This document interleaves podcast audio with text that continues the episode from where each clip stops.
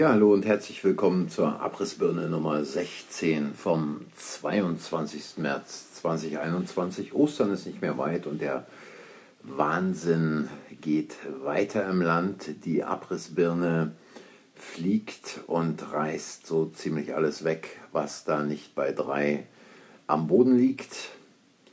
Und äh, diesbezüglich soll ja jetzt die Insolvenzverschleppung in Deutschland bis zum 31.10. diesen Jahres verlängert werden.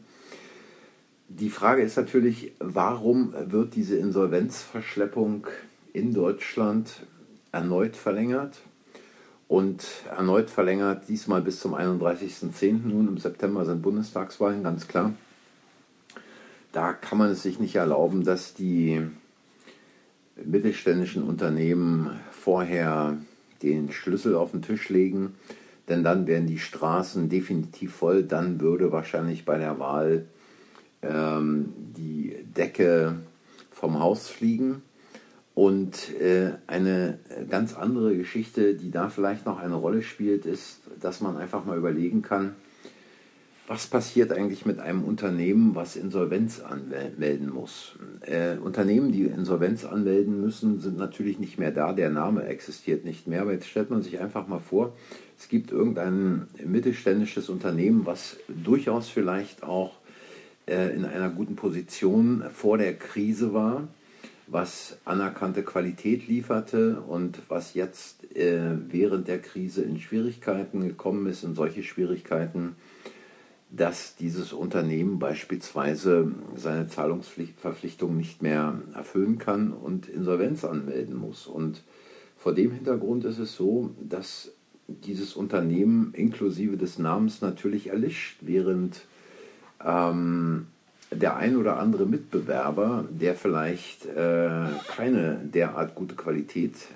keine derart guten Produkte anbieten konnte, schon immer ein Auge auf dieses Unternehmen geworfen hat. Nun ist es so, äh, wenn also die Insolvenzverschleppung äh, noch bis zum 31.10. dieses Jahres läuft, kann man natürlich erwarten, da ja im Augenblick sehr viele Scouts im Land unterwegs sind, die sich nach Unternehmen umschauen, dass man also dem Eigentümer eines solchen mittelständischen Unternehmens ein Angebot macht, was er nicht ablehnen kann.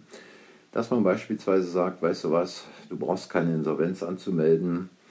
Der Eigentümer hätte dann im, äh, im schlimmsten Fall äh, auch kein Geld mehr, müsste dann aufs Amt und Hartz IV beantragen. Und jetzt kommt also der Vorschlag, dass man diesem Eigentümer sagt, wir übernehmen die bisher entstandenen Kosten, ähm, die in der Krise aufgelaufen sind geben dir noch einen Betrag X und übernehmen dein Unternehmen. Eine wundervolle Situation, äh, solche in Schieflage geratenen Unternehmen günstig aufzukaufen, den Eigentümer herauszukaufen und damit quasi ähm, einen Konkurrenten vom Markt zu nehmen. Ähnliches hat man erlebt äh, in den 90er Jahren mit ostdeutschen Betrieben. Ähm, wo man letztlich nur noch den Namen behalten hat. Ein gutes Beispiel dafür ist, glaube ich, der, äh, die Übernahme von äh, ostdeutschen Waschmittelproduzenten durch Henkel, äh, das Erzeugnis Spee, was es bis heute gibt, oder irgendwelcher Konkurrenten im Bereich des Maschinenbaus. Man hat sie einfach in die eigenen Firmen eingegliedert und hat vielleicht noch den Namen behalten und das war es dann aber auch. Ja, äh, dies wäre also ein Grund, äh, ein weiterer Grund für diese Insolvenzverschleppung.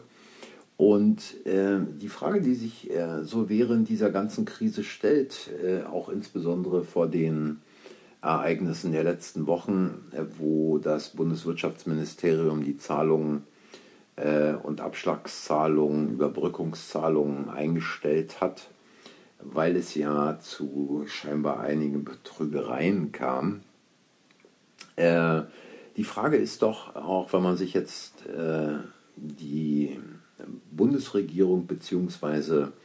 den Bundestag anschaut, äh, wo es ja den ein oder anderen Deal mit Masken gegeben hat, ähm, wo nicht ganz klar ist, wer da welche Summen verdient hat, Vielleicht sollte man mm, einfach mal auch die Zahlungen an alle Politiker in Landtagen und im Bundestag einstellen, bis dieser Skandal so richtig aufgeklärt ist. Ähm, dann hat man äh, vielleicht die Möglichkeit, dass diese Skandale sehr schnell aufgeklärt werden, dass Ross und Reiter sehr zeitnah benannt werden. Denn ich könnte mir vorstellen, dass sämtliche Kollegen, die dort äh, sicher und warm in den Parlamenten sitzen, äh, keineswegs auf ihre monatlichen Diäten verzichten wollen. Ja, und apropos monatliche Diäten, nachdem der Kollege Bankkaufmann im Gesundheitsministerium jetzt auch kein Problem mehr damit hat, dass man den Preis äh, für den Kauf der Villa nennt, äh, ist jetzt scheinbar noch ein weiteres Problem aufgetreten, da sein Ehemann, wie Spiegel meldet, scheinbar in einen Maskendeal verwickelt ist. Äh, die Firma des Ehemanns hat scheinbar Masken ans Gesundheitsministerium vertickt. Und es sieht doch beinahe so aus, als ob man den Bankkaufmann jetzt für den Abschuss freigeben will. Was natürlich äh, vor dem Hintergrund dessen, was er bisher gemacht hat, mehr als Zeit wird einerseits. Andererseits stellt sich die Frage, wieso er überhaupt noch im Amt ist. Warum ist er überhaupt im Amt als äh, Bankkaufmann in der Position eines Gesundheitsministers? Ähm, da könnt ihr ja mal drüber nachdenken, inwieweit so jemand überhaupt fähig ist, äh, solch ein Amt auszuüben, ähnlich andere Minister, die ja eigentlich von Tuten und Blasen keine Ahnung haben, heute Familienminister, morgen Verteidigungsminister sind, die also letztlich einfach nur Befehlsempfänger von irgendwem sind in dieses Amt äh, hineinjongliert werden, um dann entsprechende Planungen, die von woanders kommen, auszuführen. Und äh, bei dem Bankkaufmann sieht es wohl so aus, ich meine, er hat sich ja äh, in der letzten Zeit immer ziemlich aus dem Fenster gehangen mit einigen Bemerkungen, die vielleicht auch dem einen oder anderen im Hintergrund nicht so passten. Eine Bemerkung war beispielsweise, je mehr wir testen, desto mehr falsch positive Tests haben wir. Es scheint beinahe so, als ob der Bankkaufmann ähm, so ein wenig Wissen äh, vorspielen wollte. Die andere Bemerkung, die er auch irgendwo gebetsmühlenartig unter die Menschen brachte, war, es wird keine Impfpflicht geben. Jetzt sieht es aber wahrscheinlich in Deutschland so aus, als ob wohl der größere Teil der Bevölkerung gar keinen kleinen Peaks in den Oberarm haben möchte und man scheinbar mit seinen Planungen hinsichtlich der Impfung nicht ganz so vorankommt, wie es ursprünglich mal gedacht war. Wenn Spahn jetzt eine Impfpflicht ausrufen würde, wäre der Mann natürlich in der Bevölkerung komplett erledigt. Deswegen wäre es vielleicht günstiger, ihn wegen anderer Sachen aus dem Amt zu kegeln und meine Befürchtung, Lauterbach als Gesundheitsminister einzusetzen, denn Lauterbach läuft auf Spur, macht Panik, macht Angst, haut die Sprüche raus, dass es nur so knallt und dass einem die Kalotte wegfliegt.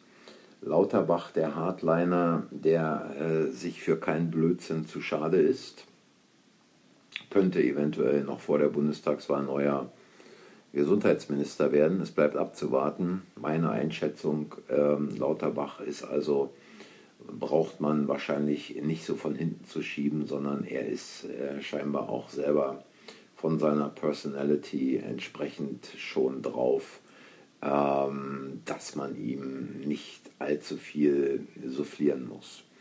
Ja, äh, das war es eigentlich schon für heute. Ein paar Dinge zum Nachdenken, mal zum Überlegen. Und ähm, es ist äh, einfach so, dass äh, Ostern wahrscheinlich gelaufen sein wird. Wir werden heute Abend sehen, wie es aussieht. Ich wünsche euch trotzdem einen schönen Abend, eine schöne Woche und äh, wir hören uns morgen wieder. Danke fürs Zuhören und bis zum nächsten Mal. Tschüss, tschüss.